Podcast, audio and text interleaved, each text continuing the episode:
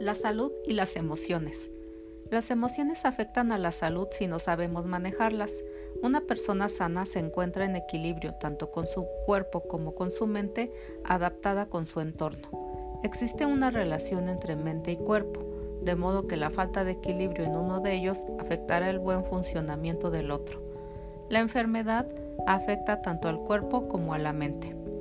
Cuando estamos enfermos nos sentimos emocionalmente frágiles, pues nos damos cuenta de que somos vulnerables. Las personas que experimentan ansiedad, tristeza, pesimismo, tensión continua, se encuentran más expuestos a sufrir males como el asma, la artritis, dolores de cabeza, úlceras, etc. Por lo que estas emociones constituyen un factor de riesgo para nuestra salud. Por ello debemos cambiar esas emociones negativas por emociones positivas, como la alegría, ya que la risa y el buen humor nos proporciona una liberación física de las tensiones acumuladas. Conocer nuestras propias emociones resulta útil, pues nos proporciona un mayor conocimiento personal y nos ayuda a canalizar y expresar las emociones hacia los demás de manera adecuada.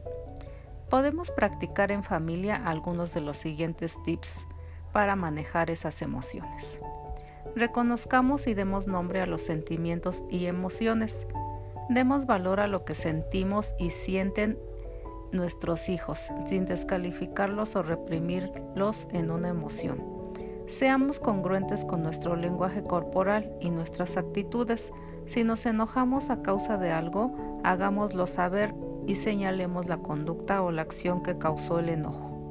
Ayudemos a nuestros hijos a expresar y sacar el enojo, que verbalicen que les hizo enojar y permitirles que lloren. Comprendamos que las emociones tienen un ciclo, surgen, alcanzan un clímax, disminuyen y desaparecen.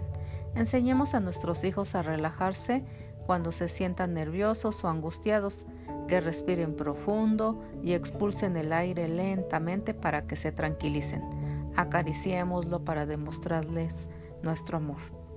Después de estos tips, ¿qué aspectos deseas trabajar contigo, con tu pareja, con tus hijos? ¿Qué actitudes quieres transformar?